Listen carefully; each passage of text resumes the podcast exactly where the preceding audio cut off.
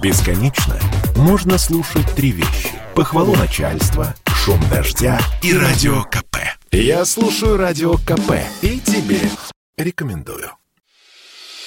В маленьком городе Орск на востоке Оренбуржья живет всего чуть больше 200 тысяч человек. В окрестных селах население и того меньше. В большинстве своем пенсионеры и многодетные семьи. Для этих людей ЧП с отравлением 35 человек, которые обсуждают в России уже неделю, стало настоящей трагедией. Все отравившиеся – обычные жители российских сел. И у многих просто нет выбора, что пить. В крупных городах есть супермаркеты, в которых каждую бутылку алкоголя пробивают через систему ЕГАИС. В селах же часто нет ни одного магазина с официальной лицензией на торговлю алкоголем. А при этом водка есть. Кто продает контрафакт и почему на это закрывают глаза? «Комсомольская правда» решила разобраться в этом деле. Корреспондент Ольга Афанасьева отправилась на место трагедии. Первый пункт – село Красный Чебан в Восточном Оренбурге. Там отравились 9 человек. Журналист пошла в местный магазин.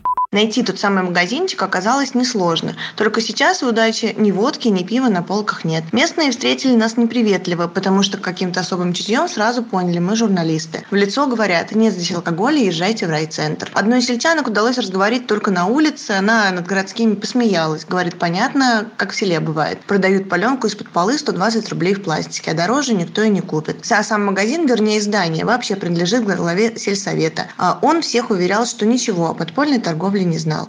В соседнем селе Акжарское арестовали двух человек, мужа и жену. Там они торговали просто из дома, как говорится, из-под полы. Сейчас в селе все в один голос твердят, мол, нет тут водки, никогда и не было. И так во всех селах. Одна торговая точка, акцизного алкоголя нет, теперь вообще никакого нет.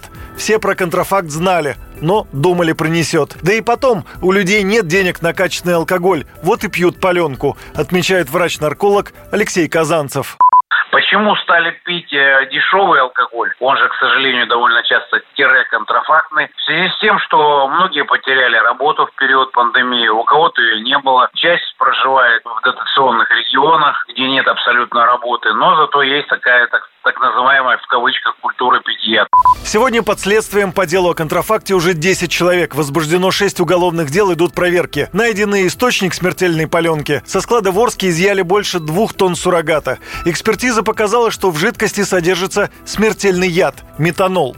Закупали технический спирт в Уфе. На каком основании компания продала крупную партию вещества, предстоит выяснить. По версии следствия, сбытом отравленной водки занимался 29-летний Шерван Бабазаде с двумя поддельниками. Его уже судили за торговлю контрафактом. В 2017 году у него изымали несколько канистр с коричневой жидкостью. Тогда он вину признал, раскаялся, заплатил штраф. Предпринимательскую деятельность прекратил. Но, как выяснилось сейчас, только на бумаге. Руководитель проекта «Трезвая Россия» Султан Хамзаев уверен, что на всех уровнях необходимо ужесточить ответственность. По его словам, должны проходить реальные проверки.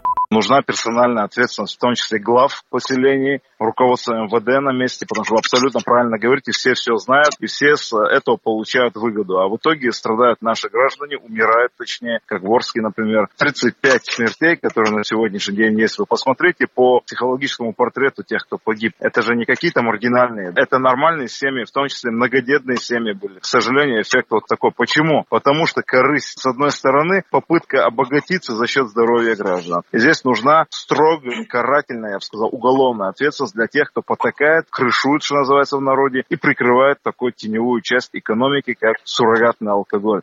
Сегодня не прекращаются поиски смертельной отравы. Сколько бутылок разошлось по торговым точкам под видом местного продукта или с этикетками известных алкогольных брендов, неизвестно. По улицам Орска разъезжают машины с громкоговорителем. Не употребляйте алкоголь. Сообщите о подозрительной продукции в полицию. Оренбургские власти даже придумали акцию акцию. Тому, кто сдаст сомнительную бутылку и укажет на точку, в которой ее купил, выдадут продуктовый набор. Член Московской областной общественной организации «Союз борьбы за народную трезвость» Сергей Зайцев считает, что нужна масштабная профилактика употребления алкоголя в сельской местности стакан дороже жизни, своей или чужой. Профилактировать нужно, конечно, вообще в принципе употребление алкоголя. То есть нужно со школьной скамьи проводить уроки трезвости, предоставить даже детям, подросткам информацию о действии алкоголя. Правдивую, достоверную, легко проверяемую информацию.